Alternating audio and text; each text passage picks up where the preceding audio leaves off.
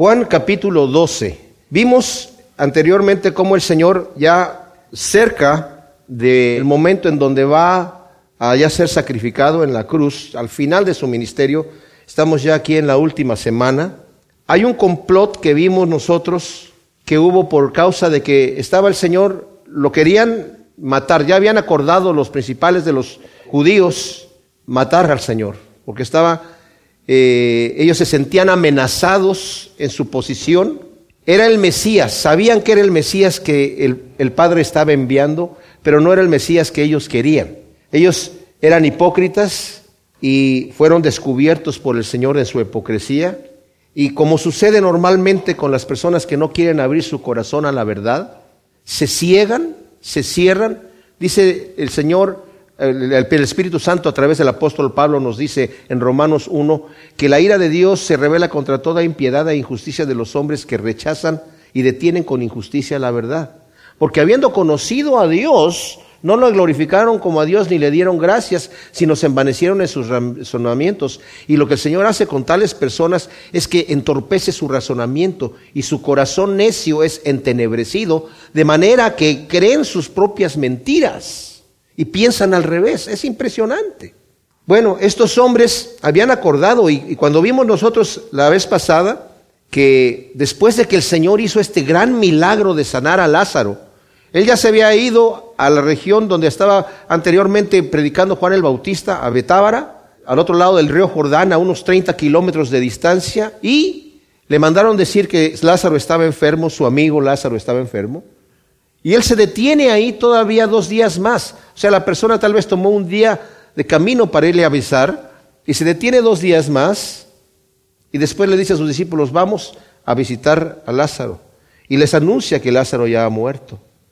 Y dice, pero a mí me da gusto que ustedes no hubieran estado allí para que crean. Y es todo este asunto, lo vimos en el estudio anterior, no lo voy a repetir, nada más lo quiero resumir. El Señor dice, esta enfermedad no es enfermedad para muerte, sino para la gloria de Dios, para que el Hijo del Hombre sea glorificado. Y vimos que el Hijo del Hombre es glorificado con la fe, porque no solamente creyó, toda la familia ya creía, Marta incluso le declara y dice, yo sé que tú eres el Hijo de, de Dios, tú eres el ungido el Hijo de Dios, el Mesías. Pero su fe todavía se afirma más y los que estaban visitando allí a Lázaro, más bien a los parientes, porque Lázaro había muerto, ya tenía cuatro días de muerto, cuando ven el milagro creen, pero algunos van con los fariseos y les dicen lo que sucedió. Y entonces vimos que ellos empezaron ahí a decir, bueno, ¿qué vamos a hacer? Porque este hombre hace muchas señales y nadie lo puede parar. Y entonces Caifás, uno de ellos, que era el sumo sacerdote, vimos que en el capítulo anterior dijo, ustedes no saben nada, no consideran que nos conviene que un solo hombre muera y no que toda la nación perezca. Y dice que la Biblia dice que el Espíritu Santo de alguna manera sobrepasó la mente de Caifás para que hiciera una profecía en donde estaba, la, intención de Caifás era decir nos conviene matar a este hombre y no perder nuestro negocio.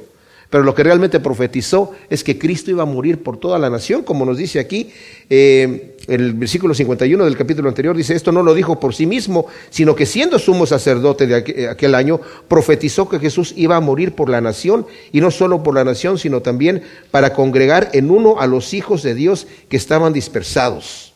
Entonces, desde aquel día tomaron acuerdo para que lo mataran. Por lo que Jesús, fíjense, esto es importante, ya no andaba abiertamente entre los judíos, sino que de ahí se fue a la región cercana al desierto, a una ciudad llamada Efraín, y ahí permaneció con sus discípulos. Ahora, entre esta parte, este versículo 54 y el 55, donde dice que estaba cerca la Pascua de los judíos y muchos subieron a la región de Jerusalén antes de ir a la Pascua para purificarse y buscaban a Jesús unos a otros y se decían, ¿qué os parece? ¿No vendrá la fiesta? Y los principales sacerdotes y los fariseos habían dado órdenes para que si alguno supiera dónde estaba, lo informara para prenderlo. Ahora, entre esos dos versículos, como dije yo, hay un periodo de tiempo que no nos narra Juan, en donde el Señor se va todavía a Galilea y ya tiene un gran ministerio, en, esos pocos días que tiene, un ministerio en Galilea y de regresa nuevamente, va descendiendo hasta que regresa nuevamente a um, Betania, en donde se va a estar hospedando si no en la casa de Marta y de María y de Lázaro, tal vez en la casa de eh, otro Simón eh, que antes había sido leproso y que el Señor había sanado. Ahí se estuvo, nos dicen los otros evangelios, Juan es muy breve en esto, pero los otros evangelios nos narran que el Señor estaba permaneciendo ahí durante la noche e iba a Jerusalén a predicar y a mostrarse y a terminar su ministerio que tenía que terminar antes de ser sacrificado en la cruz. Ahora, lo que nos va a narrar aquí Juan nos narra primeramente que el Señor es ungido en Betania y luego que entra en la entrada triunfal a Jerusalén. Los otros evangelios, Marcos y Mateo, lo ponen invertido. No sabemos cuál es exactamente la cronología y no importa, ¿verdad? La vamos nosotros a leer en este caso como la tiene Juan, que primero pone la unción en Betania y después la entrada triunfal. Pero están muy cerca el uno del otro. Así que los que armonizan el Evangelio ponen los primeros dos versículos del capítulo 12 y después se saltan al versículo 9, la entrada triunfal y luego la unción en Betania. No importa, vamos a leerlo nosotros como está aquí. Dice, seis días antes de la Pascua Jesús fue a Betania donde estaba Lázaro, a quien Jesús había resucitado de los muertos. Y le hicieron ahí una cena. Marta servía y Lázaro era uno de los que estaban reclinados con él.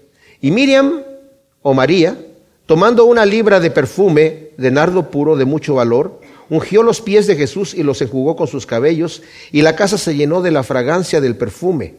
Pero Judas Iscariote, uno de los discípulos, el que iba a entregarlo, dice, ¿por qué no fue vendido este perfume por trescientos denarios y dado a los pobres? Pero decía esto no porque se preocupara por los pobres, sino porque era ladrón y teniendo la bolsa hurtaba de lo que se echaba en ella. Entonces Jesús dijo, déjala para el día de mi sepultura ha guardado esto, porque a los pobres siempre los tendréis con vosotros, pero a mí no siempre me tendréis. Ahora, lo que sucede aquí, Jesús nos dice, Juan es muy breve en su narración de este incidente, pero nos dice, y, ya Juan nos explicó por qué, en el capítulo 20, versículo 30 y 31, nos dice por qué es breve. Dice, Cristo hizo muchas cosas que no están en este libro, pero las que estoy escribiendo es para que ustedes crean que Jesús es el Hijo de Dios y creyendo tengan vida eterna. Entonces es muy breve y además Juan ya conocía los otros evangelios, así que solamente tiene que unirlas estas cosas para hablar de lo que no se habla aquí. Él es el único que nos dice que el que hizo el comentario del perfume derramado que María derramó en los pies de Jesús, María la hermana de Lázaro, fue Judas Iscariote, ¿verdad? Los otros evangelios dicen, los discípulos dijeron, no sabemos si empezaron todos a criticarle y después Judas fue el que se ensañó más, o simplemente fue Judas y Juan hace la aclaración que había sido Judas. El detalle aquí es este. El Señor nos dice, otros, los otros evangelios vemos que está no en la casa de Marta y de María y de Lázaro, sino en la casa de un tal Simón el leproso. Ustedes pueden imaginarse porque dice que mucha gente había subido. Si le leemos el versículo 9, una gran multitud de judíos supo que estaba allí. Y fueron no solo por causa de Jesús, sino también para ver a Lázaro, a quien había resucitado de los muertos. Por ello los principales sacerdotes resolvieron matar también a Lázaro, porque por causa de él muchos de los judíos iban y creían en Jesús. O sea, está en casa de este Simón el leproso, ¿verdad? Eh, no confundamos este incidente con otro que hay en donde el Señor, no en, en, Betania, en Judea, sino en Galilea, lo invita a comer un fariseo que también se llama Simón, pero no era leproso, era un fariseo. Y ahí en ese lugar, mientras estaba él comiendo, se reclinaban a, a, comer, no se sentaban en sillas como nosotros, sino se reclinaban, tenían reclinatorios especiales de tres lugares, tres lugares, de tres y tres, ¿verdad? En una mesa cuadrada. Se reclinaban sobre el, codo izquierdo y comían con la mano derecha. Entonces, esa era la, la costumbre. Están en la, mientras estaba él comiendo, con los pies obviamente hacia afuera, llega una mujer a la casa de Simón el fariseo, que entraba, entraba en la casa porque era, era una costumbre que dejaban las puertas abiertas y la gente podía asomarse a la puerta a ver quién está, a quién invitó, con quién están comiendo. Y a veces podían incluso entrar a la casa a ver qué estaba pasando. Porque en el oriente las puertas se quedaban abiertas así. Y ya en la noche se cerraban y nadie podía entrar. Era una, era una eh, falta de educación tocarle a alguien a la puerta ya una vez que la había cerrado. Entonces, entra esta mujer pecadora y empieza a llorar en los pies de Cristo y los empieza a enjugar con sus lágrimas y a secarlos con el pelo, que era una cosa escandalosa. Una mujer no podía entrar así a una casa donde están puros hombres comiendo. Y mucho menos era una cosa escandalosa que la mujer se deshiciera el pelo y se soltara el pelo. Eso no podía pasar. O sea, no, no, era el protocolo, no era, no era correcto. Pero una mujer pecadora, pues eso sí puede ser lo que se le pegue la gana. Entonces, pero ella llega ahí, empieza a llorarle a los pies del Señor y empieza a secarlo. Y Simón el fariseo dice, si este fuera profeta, sabría qué clase de mujer lo está tocando y no lo dejaría que lo tocara. Porque los fariseos no dejaban que lo tocara nadie. ¿Verdad? No me voy a impurificar. Y el Señor le dice ahí a, bueno, reprende al fariseo diciéndole, cuando yo entré a tu casa, tú no me diste beso, ni me lavaste los pies, y esta mujer no ha dejado de lavarme los pies con sus lágrimas y de secarlos con sus cabellos. Y se voltea a la mujer y le dice, tus pecados te son perdonados. No es esta misma situación. Aunque aquí también hay un lavamiento con los cabellos. Los otros evangelios, entendamos que cuando habla de esta unción, nos narra que fue derramado sobre la cabeza. Y lo que sucede es que fue derramado sobre la cabeza, sobre todo el cuerpo y sobre los pies. Y al final terminó María limpiándole eh, con los cabellos los pies al Señor, ¿verdad? Porque dice, hicieron una cena y Marta servía. Fíjense, en otra ocasión vemos también a Marta. ¿En dónde la vemos en la otra ocasión que, que el Señor estaba visitándolos por primera vez en su casa? Marta organizó una comida y ella estaba sirviendo y ve que María, su hermana, va y se sienta a los pies de Jesús cuando él está hablando con la demás gente. Yo me imagino, no es, la Biblia no lo dice, que eran puros hombres los que estaban sentados ahí con el Señor escuchando y de repente llega María y se sienta ahí como muy calladita por, por atrás, ¿verdad?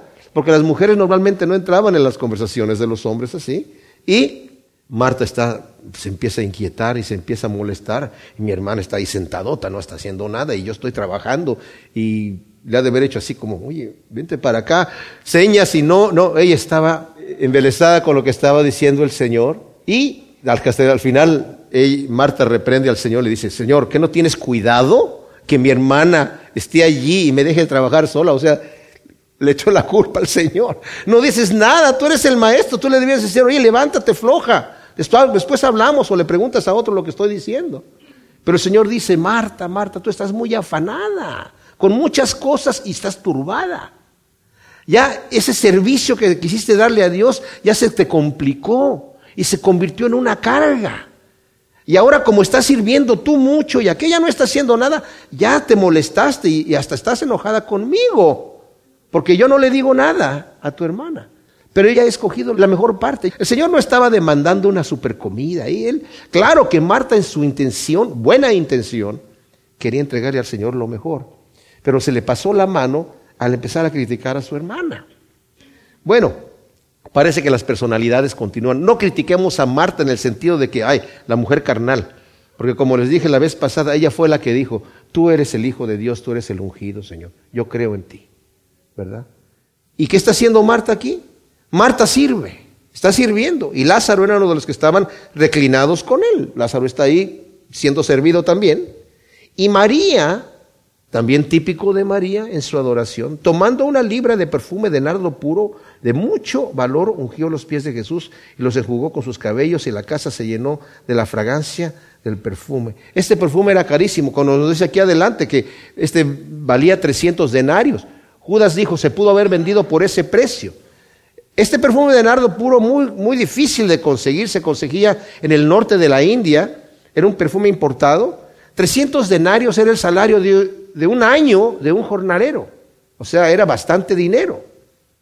Y nos dice aquí que Judas no lo dijo tanto porque dijo esto se pudo haber vendido y dado a los pobres, pero no lo dijo por causa de que tuviera cuidado de los pobres, sino porque él era ladrón y sustraía del dinero que le echaban allí, que era la bolsa común que tenían, y que tenían suficiente dinero para subsistir ellos en, en lo que tenían que comer durante el, las semanas, los días que andaban en ministerio, y aparte daban, por costumbre, daban dinero a los pobres.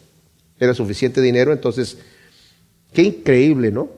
Vamos a llegar a esto. ¿Cómo es que el Señor escoge a Judas para tesorero cuando es un hombre deshonesto? Hay que tener cuidado, no porque el Señor nos haya dado un ministerio quiere decir que somos dignos de tomarlo o que lo estamos haciendo correctamente. Yo les digo una cosa, los discípulos no sabían que Judas se estaba sacando del dinero en este momento, porque si no le quitan la bolsa. ¿Verdad? Eso lo supieron más adelante, que era ladrón. Cuando el Señor dijo, uno de ustedes me va a entregar, y lo vamos a ver más adelante, no todos voltearon a ver a Judas, este es el que lo va a entregar, porque a veces pensamos ahí como el cuadro de Leonardo, en donde están, la última cena, que están sentados a una mesa con sillas, nuestra, como nuestra costumbre, ¿verdad? Que no era la realidad, pero, y están todos allí, ¿verdad? Las caras de la gente, y Judas es el que tiene la cara más oscura, con el ceño fruncido, y la bolsa aquí. No, Judas yo creo que era el que menos, el que menos se sospechaban. Pero, notemos el tema, vayamos nuevamente a María. María, mis amados, está demostrando un acto de adoración supremo. Yo estoy impresionado con lo que hace María. María había escuchado las palabras del Señor. Si su hermana Marta creía que él era el ungido, el Mesías, María doblemente lo creía. María eh, también le reclamó al Señor igual que Marta, Señor, si hubieras estado aquí mi hermano no habría muerto. No te tuvimos que decir, Señor, ven, nada más te informamos que estaba enfermo porque pensamos que no te teníamos que informar que tienes que venir. Nosotros supusimos que es tu amigo. Señor, si hubieras venido aquí, mi hermano no hubiera muerto. Y dice la escritura que cuando Marta le dijo eso, a Marta le dijo, tu hermano va a resucitar. Sí, Señor, y ahí tienen la conversación con Marta. Pero cuando ve a María y María se lo vuelve a decir, y María está llorando, dice que se conmovió en espíritu y se conturbó y se turbó. Y después viene y cuando ve a los demás judíos ahí, llora el Señor delante de la tumba de Lázaro al ver el dolor que causa la muerte. Y al ver que su hermana también está desesperada. ¿Se imaginan el gozo que en este momento tiene María en ver la gloria de Dios manifestada en el Mesías que ella sabe que está enfrente de él? Mis amados, si Jesucristo viniese aquí, ¿qué no haríamos nosotros por él? Si lo viésemos así físicamente. Entonces, ella ya lo sabe. Este es el Hijo de Dios, el ungido, que resucitó a mi hermano después de cuatro días de muerto. Y a este amigo donde estamos, de la casa donde estamos aquí comiendo, era eh, Simón el, leproso. Ya no está leproso, porque si estuviera leproso no podía estar invitando gente a su casa. Y lo que hace ella es una cosa donde ya viene con premeditación. No es que en el momento traía una bolsita con un perfumito y diga, Huelen medio mal estos señores, yo creo que por el camino, el sudor, ¿verdad? Yo le voy a echar un poquito de, de perfumito aquí al Señor para que Él no huela tan mal. No, es un acto de premeditación. No está en su casa, está en una casa de invitada y trae algo que vale mucho dinero, algo que ella tenía guardada que no cualquiera lo tenía.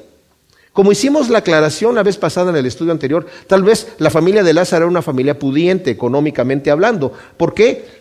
Porque entierran a Lázaro en una cueva y la cueva no era una tumba para cualquiera, solamente la gente que tenía mucho dinero podía pagar una cueva con una piedra enfrente como José de Arimatea le proveyó al Señor Jesús.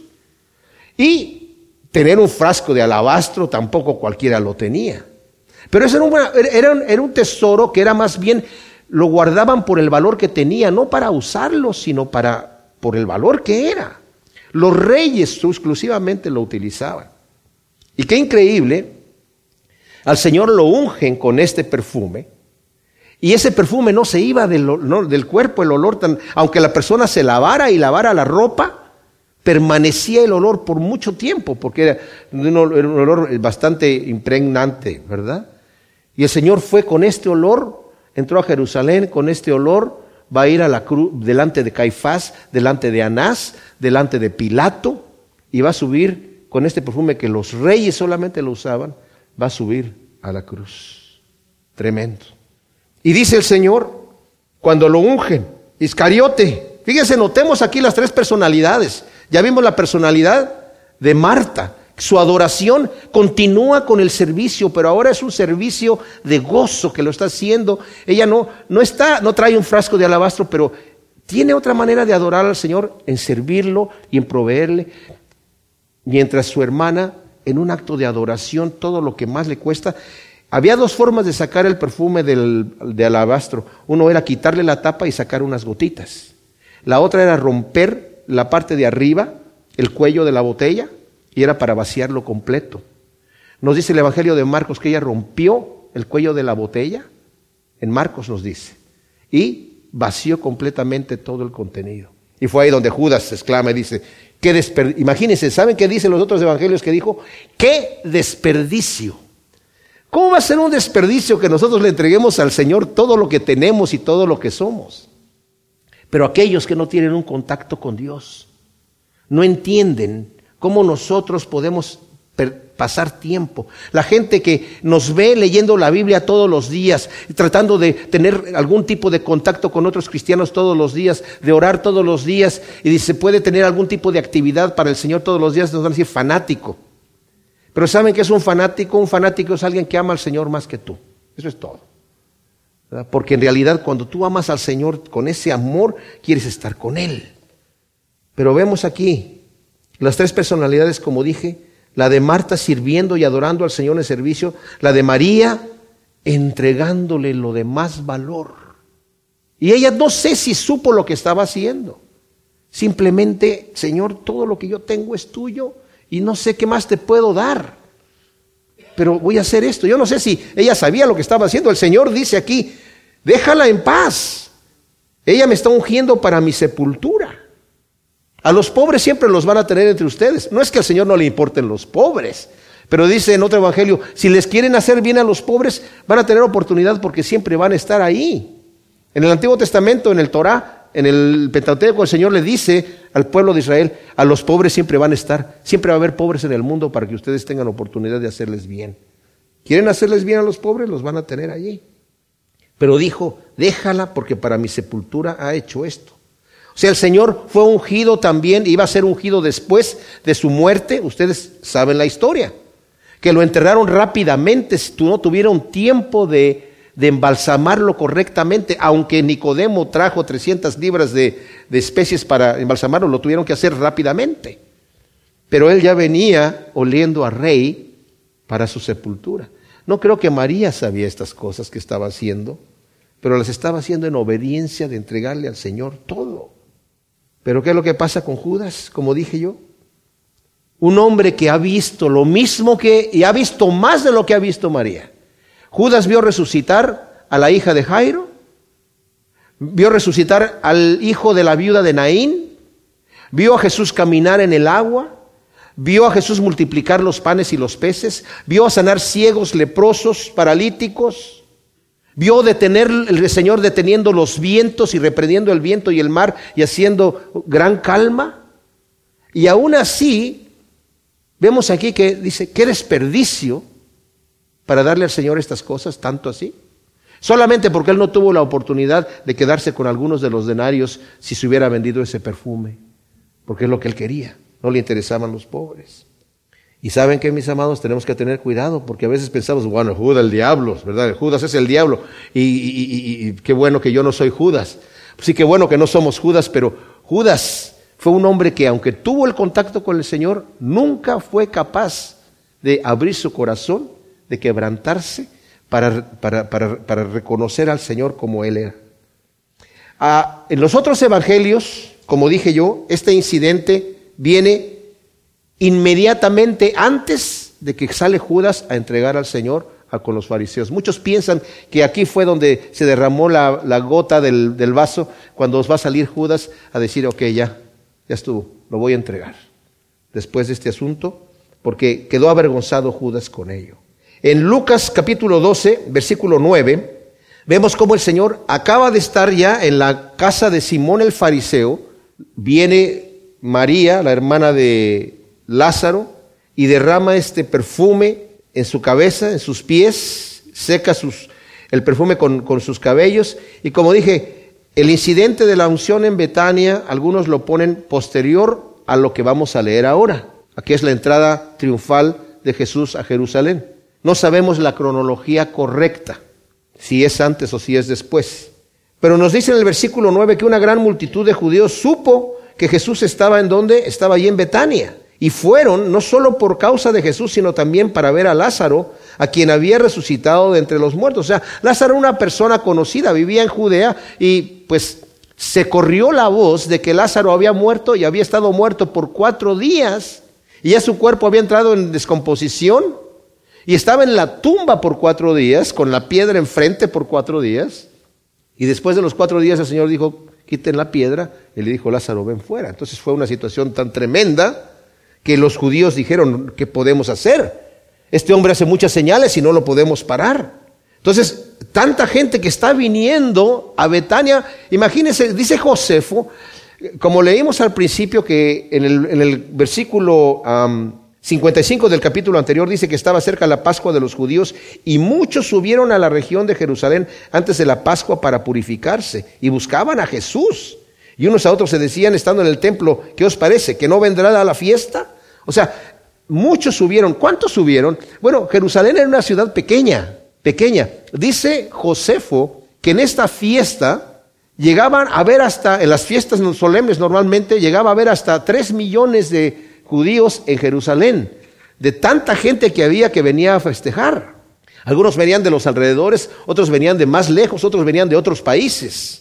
Entonces veamos esta gran multitud que está allí y dice el versículo 10 del capítulo 12, por esto los principales sacerdotes resolvieron matar también a Lázaro, porque por causa de él muchos de los judíos iban y creían en Jesús. ¡Wow! O sea, veamos cómo el pecado empieza a compilarse, ¿verdad? Empieza a añadirse, se empieza a acumular. Ahora ya no es uno. Dijo antes Caifás, nos conviene que un solo hombre muera y no que toda la nación perezca. Ahora va a decir que nos conviene que mueran dos hombres ahora. ¿Se acuerdan ustedes cuando pecó David con Betsabé? Adulterio.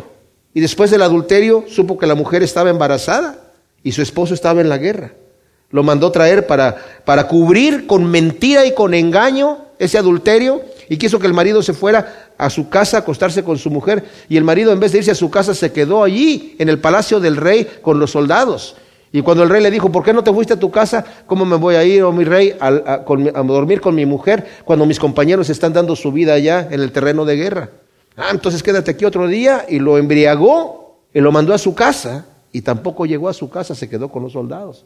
Entonces, ¿qué hizo? Le dio una carta para que se le entregara al jefe del ejército que estaban en la guerra y la carta era su propia sentencia de muerte donde David dijo, pon a este hombre al que carga la carta a Urias, enfrente de la batalla y acérquense y asegúrate que muera.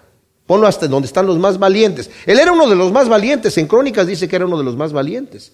Pero lo pusieron donde estaban ya la gente que de, demasiado valor y, que, y además hicieron una cosa que no debían haber hecho. Joab dijo, nos acercamos a la ciudad que sabían que era una táctica de guerra errónea, porque ya habían visto que les pueden tirar de arriba del muro añadió, primero añadió el adulterio, después añadió engaño, ya que no pudo con el engaño, asesinato. Es lo que es capaz el pecado de hacer. Cuando no quiere uno traerlo delante del Señor para que el Señor lo limpie, para que el Señor lo perdone. ¿Saben qué? El Señor no nos va a pegar por nuestros pecados, porque si el Señor nos pegara por nuestros pecados, nos, nos, mata, nos morimos. O sea, la paga del pecado es muerte. Si el Señor nos, nos da lo que nosotros merecemos por nuestros pecados, nos morimos. Pero Él murió por nosotros, de manera que ya no tenemos que morir cuando llegamos con nuestro pecado delante del Señor. El Señor no nos va a reprender, nos va a decir, ok, ya te diste cuenta de tu pecado, yo pagué por Él. Dice, si tus pecados fuesen rojos como el camesí, entremos a cuentas, no para regañarte, no para avergonzarte, para perdonarte, pero para que te apartes, para que te des cuenta. Sí te tiene que dar vergüenza tu pecado para que te apartes de él, pero yo te lo voy a perdonar. Bueno, al siguiente día una gran multitud que había llegado a la fiesta tomaron ramas de palmeras y salieron a su encuentro y clamaban, Osana bendito el que viene en el nombre del Señor, el Rey de Israel. Jesús halló un asnillo y montó en él, como está escrito, no temas hija de Sión, he aquí tu rey viene montado en un pollino de asna. Al principio sus discípulos no entendieron esto, pero cuando Jesús fue glorificado, entonces recordaron que estas cosas estaban escritas acerca de él y que se las hicieron. La multitud pues estaba con él cuando llamó a Lázaro del sepulcro y lo resucitó de los muertos y daba testimonio. Por eso también salió a su encuentro la multitud, porque oyeron que él había hecho esta señal.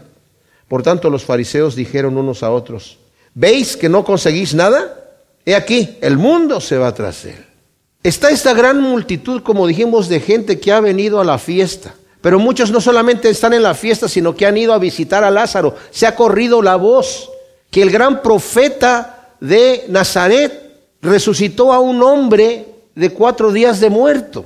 Primero ya se había, hecho grande la noticia de que había sanado a un ciego de nacimiento y estaba zumbando todavía la noticia ahí. Cuando viene y resucita a Lázaro, pues los fariseos dicen, ay, ay, ay, pues ¿qué podemos hacer?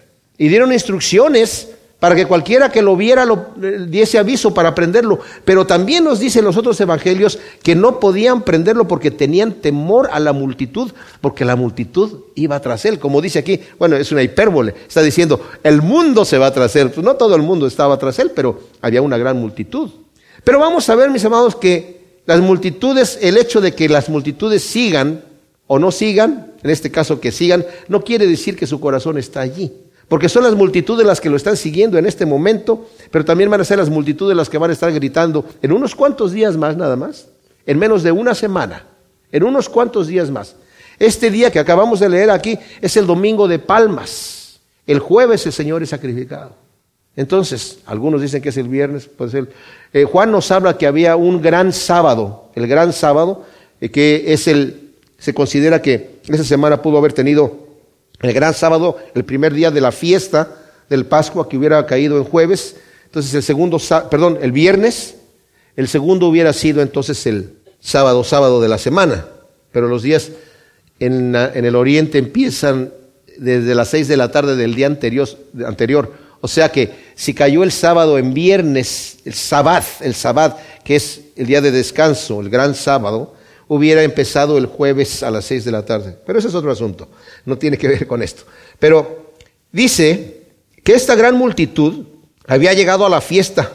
Ahora, no, no pensemos como algunos equivocadamente creen, que los de Jerusalén están aplaudiendo al Señor y lo están recibiendo. Incluso muchos le llaman a esto la entrada triunfal. Algunas de sus Biblias tienen el subtítulo ahí. Pero nos vamos a dar cuenta que no tiene nada de triunfal esta entrada. No tiene nada de triunfal esta entrada. Los que lo están aclamando no son los que están en Jerusalén. Otro evangelio nos dice que cuando llegaron toda la, toda la ciudad de Jerusalén se conmovió. ¿Quién es este que viene así? Y le respondió la gran multitud que venían gritando, Osana, Osana, es el profeta de Nazaret. Jesús, el profeta de Nazaret. O sea, los que estaban cantando Osana eran los extranjeros que habían venido a visitar y que habían escuchado lo que había hecho y que están gritando.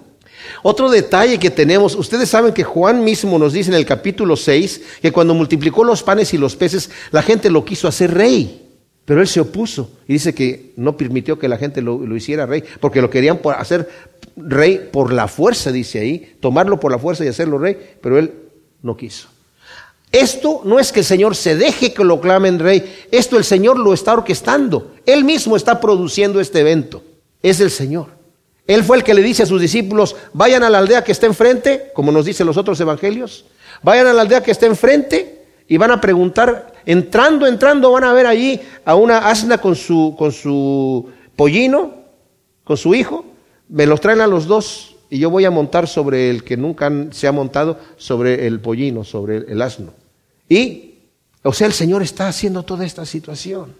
Y dice que toman ramas de palmeras. En este momento, mis amados, estaba ya una, una eh, siempre que estaban estas fiestas, sobre todo en la fiesta de la Pascua, ¿qué estaban celebrando en la fiesta de la Pascua los judíos? La liberación de Egipto. La liberación de haber sido esclavos a la libertad que Dios les estaba dando. Y había siempre un gran sentido de nacionalismo en ese momento, de que no nos gustan estos romanos, queremos nuestro rey, y están esperando su Mesías, y lo están esperando en la Pascua, están esperando a su rey en este momento. Y en todas las fiestas cantaban lo que es el Jalel, que son el Salmo 115, 116, 117 y 118. Y en este momento, cuando están en esta excitación de la gran fiesta y ven al Señor y el Señor dice, ahora sí, este es mi día. Este es el día que sí me van a clamar rey. Este es el día que yo voy a entrar y voy a entrar montado en un burro. Ahora, notemos este detalle. Porque yo una vez escuché a alguien que dijo, es que cuando los reyes entraban a una ciudad montando en caballo, querían venían como conquistadores, pero cuando venían en un burro venían en símbolo de paz. Eso en realidad no sé quién lo inventó. En realidad, les digo, el hecho de que Cristo venga en un caballo era como viniendo como el rey imponente, pero Él viene humilde. De hecho, de hecho, cuando leemos esta escritura en Zacarías 9:9 que se nos narra aquí, Dice, no temas, hija de Sione, aquí tu rey viene humilde, en signo de paz, montado en un pollino de asna. Ese viene humilde. ¿Por qué? Porque los judíos, imaginan ustedes, si hubiera llegado el Señor en un caballo, hoy están en la fiesta en donde toda está Pilato y está también Herodes en Jerusalén, porque los judíos había revueltas en esos momentos. Entonces, que estén aclamando rey a alguien, pero han de haber dicho los soldados, ¿quiénes son los que la están aclamando? Pues el populacho, ni siquiera es la gente de Jerusalén. La gente de Jerusalén está, ¿qué está pasando aquí? ¿Quién es ese? ¿Qué está haciendo, sucediendo? Los principales de los judíos, Señor, reprende a tus discípulos, ¿no, ¿no oyes lo que están diciendo? Y el Señor les dice, si ellos callaran, las piedras clamarían. Pero los romanos han de haber venido y, ¿y en qué? ¿Viene montado en un burro? No, no te preocupes. Aquí no pasa nada. ¿Saben qué es lo triste de todo esto, mis amados? Es esto. Dice la escritura aquí que Él llega aquí, ¿verdad? Dice que los discípulos no entendieron esto hasta después de que pasó. Hay otra escritura también en capítulo 2 aquí de, Juan, cuando el Señor les dice a los eh, fariseos, a los principales de los judíos, destruyan a este templo y yo lo levantaré en tres días, refiriéndose a su propio cuerpo. No entendieron que se refería a su cuerpo hasta después que Jesús fue glorificado y se acordaron de aquellas palabras. Y aquí también dice que entonces ellos no entendieron esto que estaba sucediéndole al Señor hasta cuando el Señor fue glorificado, que quiere decir que resucitó de los muertos, entendieron que le hicieron estas cosas porque estaba escrito. Los fariseos sabían estas escrituras.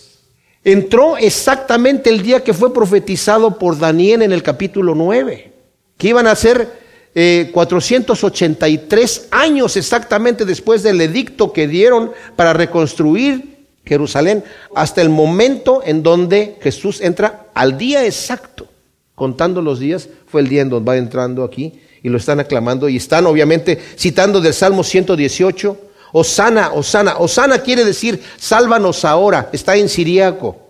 Osana es una palabra siriaca que quiere decir sálvanos ahora, que la utilizan mucho los judíos y nosotros ahora también la utilizamos. Sálvanos ahora, bendito el que viene en el nombre del Señor, el rey de Israel, lo vienen aclamando el rey de Israel. Otro evangelio dice que también le daban el título el hijo de David, en el reino, para sentarse en el reino de David. Tremendo. La multitud entonces estaba todos con él. Pero ¿qué sucede? ¿Saben qué nos dice el Evangelio de Marcos? Él es un poco más explícito en esta situación. Dice que cuando el Señor llegó, volteó y miró todo a su alrededor y se fue. Salió. Antes de que esto sucediera, el Evangelio de Lucas en el capítulo 19, versículo 41, nos dice que el Señor llegó montado y cuando vio la ciudad, porque venían del monte de los olivos, en donde hay una partecita en donde no se ve la ciudad, pero es una lomita muy pequeña, y sube la lomita, y cuando sube la lomita vio la ciudad, y no fue un momento de gozo, no fue un momento donde me están aclamando rey y están recibiendo a su rey. El Señor en el momento que ve la ciudad llora por la ciudad. Y dice, Jerusalén, Jerusalén, si tú supieras lo que es este día, lo que es para tu paz en este día. Pero desafortunadamente tus ojos están cegados. Y no sabes que van a venir y vas a ser desolada.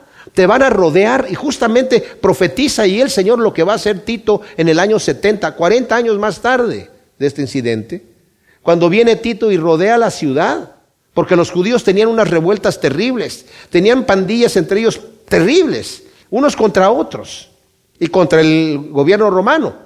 Y se armaron de tal manera los judíos que incluso Flavio Josefo, que el historiador que nos narra estas cosas, dice que si los judíos no hubieran estado en contra de ellos mismos, hubiese peligrado y muy probablemente hubieran ganado a los romanos, porque estaban muy bien armados. Pero se empezaron a luchar entre ellos mismos, como la confusión que siempre el enemigo trae. Y fueron rodeados la ciudad, hicieron estragos los mismos judíos dentro de la ciudad y pelearon de una forma tan sucia que al final los, aunque Tito ordenó que no se destruyera el templo y que se respetara la arquitectura de la ciudad, el templo lo acababan de construir. Hacía seis años que lo habían terminado y lo mandó a construir Herodes el Grande, el tetrarca romano. Entonces, eh, pero los, los, soldados ya enojados por todas las traiciones y las cosas sucias que decían los judíos, entró un soldado y tiró una, una tea en el, en, el, en el templo y se empezó a quemar y los demás empezaron a tirar teas y al final lo que el Señor profetizó, no va a quedar piedra sobre piedra. Como los muros estaban cubiertos de oro y se derritió el oro, el oro que es muy dúctil, entra en las grietas de las piedras, para sacar el oro empezaron a, demoler las piedras y sacar el oro que había entre las piedras y demolieron hasta los cimientos. Tremenda cosa.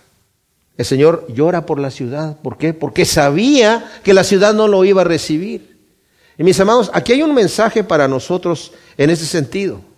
Hay personas que llegan con el Señor y, ah, en un momento dado, sí, Señor, mi Salvador, bendito sea tu nombre, estoy aquí con todo. Y, y hay una emoción, hay un momento, una euforia, el momento de la euforia. Pero ¿qué queda después? ¿Qué queda después? Hace un momento Kenny nos estaba diciendo, ¿Cuántas veces venimos a la iglesia y estamos aquí los domingos, leemos la Biblia, cantamos las canciones, nos vamos así y, se nos olvida el resto de la semana o el resto del mes? O sea, todos los días cotidianos las pasamos en lo nuestro. Tengo que tener cuidado de mis negocios. Claro que sí tengo que tener cuidado de mis negocios. El Señor no me pide que no. Pero les voy a decir lo que dijo alguien, refiriéndose a cuando Cristo nos habla acerca de buscar primeramente el reino de Dios y su justicia y todas las demás cosas vienen por añadidura. Yo sé, dice esta persona, que nosotros tenemos que tener nuestra mente en el negocio que estamos haciendo, en la actividad que estamos haciendo. No todo tiempo va a ser gloria a Dios, aleluya, amén, gloria a Dios, aleluya. Tenemos que estar pensando en lo que estamos haciendo. Pero cuando descansas de tu negocio, de tu actividad, tu mente se va a lo más preciado que tú tienes. Cuando estás en punto muerto, en neutral, tu mente se va a lo más preciado. Y si no es al reino de Dios y su justicia, tienes otro Dios simple y sencillamente. Porque entonces cuando mi mente se va a las cosas de Dios, quiero estar en las cosas de Dios. Y entonces cuando estoy en las cosas de Dios, todo lo que hago lo hago para Cristo. Si estoy lavando los platos, los lavo para Cristo. Si estoy lavando, limpiando la casa, la limpio para Cristo. Si estoy trabajando en mi trabajo, lo hago como para el Señor y el Señor lo recibe como para Él. Y aunque esté ocupado en mis negocios, mis negocios los hago prudentemente, correctamente y como para el Señor. Y mi vida entonces está entregada en Él. Pero aquí cuando el Señor tiene que regresarse. Cuando ve todo eso, se va. Y nos dice Marcos, que es el único que nos explica, que no es de este momento es cuando el Señor limpia el templo, sino que se regresa hasta el otro día, observa cómo están todas las cosas allí, ve que la gente está haciendo negocio en, el templo de Dios y se va nuevamente a Betania y regresa al otro día y echa fuera a todos los animales y vuelca las mesas. O sea, hay dos veces que el Señor hace esto, nos lo narra aquí Juan en el capítulo 2, pero también al final de su ministerio los demás evangelios nos narran esa actividad que el Señor hace al final de su ministerio. Y como dicen aquí al final los fariseos, ¿ves que no conseguís nada? He aquí, el mundo va tras él. Y nuevamente la observación que quiero hacer esto. Sí, las grandes multitudes van tras él. Pero los mismos que eh, se les enfrió ya cuando el Señor llega ahí al templo, se les enfrió el canto de Osana. ¿Qué pasó el otro día? Nada. Las cosas volvieron a su normalidad. Y toda la gente, el mundo se va tras él, sí, pero no se preocupen, señores, porque al otro día las cosas van a estar normales, porque la gente se enfría. Y son poquitos, un puñado de gente fueron los que se mantuvieron con el Señor hasta el final de su muerte. ¿Por qué? Porque muchos son los llamados y pocos son los escogidos. Son pocos los que entran por la puerta angosta, el Señor ya nos lo dijo, son pocos los que andan por el camino angosto y por la puerta estrecha. Porque que en el camino ancho puedo andar como se me dé la gana, de la manera que sea, pero en el camino que el Señor me manda a caminar, tengo que andar como Él me dijo, negándome a mí mismo, tomando mi cruz y siguiéndolo a Él. Y no hay otra manera, no hay otra manera. O sea, qué bueno que cantemos al Señor, Osana, bendito el que viene en el nombre del Señor. Qué bueno que nos, nos, nos eh, emocionemos de que tenemos un rey vivo, un rey de reyes. Pero que nuestro caminar y nuestra adoración sea como la de María, que se entregó todo, se vació su frasco de alabastro, se quedó sin alabastro, se quedó sin frasco, se quedó sin perfume, se quedó sin seguridad económica, digamos, algo que tenía ella, no que, no que fuera todo el dinero que tenía, pero algo muy preciado que ella tenía. Y yo creo que tal vez era lo más preciado que ella tenía, porque lo más preciado va y se lo entrega al Señor. Ella lo reconoció como rey antes de que fuese aclamado y lo siguió reconociendo como rey después. Y nosotros debemos aprender de esto, mis amados, a decirle, Señor, tú eres mi rey. Y yo quiero, yo quiero entregar mi vida y quiero tener esa, esa comunión que no sea de domingos, que no sea de, de, estudio bíblico solamente, que sea de algo de mi vida diaria, cotidiana. Porque de otra manera, yo les digo, mis amados, no vamos a cosechar el fruto. No vamos a tener gozo, no vamos a tener paz, no vamos a tener los frutos del Espíritu Santo en nuestra vida. Y si no tenemos esos frutos del Espíritu Santo, es miserable nuestra relación con Dios, es miserable nuestro cristianismo. Es, la peor condición. Porque ya no podemos vivir como vive el mundo, porque ya conocemos a Dios y no tenemos ya, no podemos disfrutar las cosas del mundo, pero como no estamos disfrutando al Señor, estamos miserables, no estamos ni aquí ni allá. Somos tibios, dice el Señor, ojalá fueses frío o caliente, pero por cuanto eres tibio te voy a vomitar de mi boca. El Señor nos ha dado el conocimiento, aprovechemos esta realidad que Dios nos da para cada día esforzarnos a decirle, Señor, ayúdame a caminar, cámbiame, hazme semejante a ti, llévame de gloria en gloria, quita todo aquello que te molesta, todo aquello que, que, impide, Señor, este crecimiento. Y quiero estar yo, Señor, allí, anclado en la vid verdadera. Yo soy el pámpano, necesito estarme nutriendo todo el tiempo, no solamente los domingos, sino todo, todo el tiempo. Separados de mí, dice, nada vas a poder hacer. Y cuando nos separamos y nos juntamos y nos separamos y nos juntamos, no vamos a poder hacer nada. Oremos. Gracias Señor, te damos por tu palabra, bendito Dios. Ciertamente, aclamamos tu nombre, Señor. Osana, bendito el que viene en el nombre del Señor, el Rey de Israel, el Rey de Reyes y Señor de Señores. Como dice tu palabra, Señor, en Juan, que todo aquel que tiene la esperanza de verte, cuando tú regreses, se purifica a sí mismo, así como tú eres puro. Te pedimos, Señor, que pongas esto en nuestras conciencias, en nuestras mentes, para que todos los días vivamos unas vidas de las cuales no tengamos que arrepentirnos más adelante. Nos arrepentimos ahora del tiempo perdido, Señor, y te pedimos perdón. Y te pedimos que tú nos transformes, nos cambies, Señor, y nos permitas darle importancia a lo que importa. Gracias te damos en el nombre de Cristo Jesús. Amén.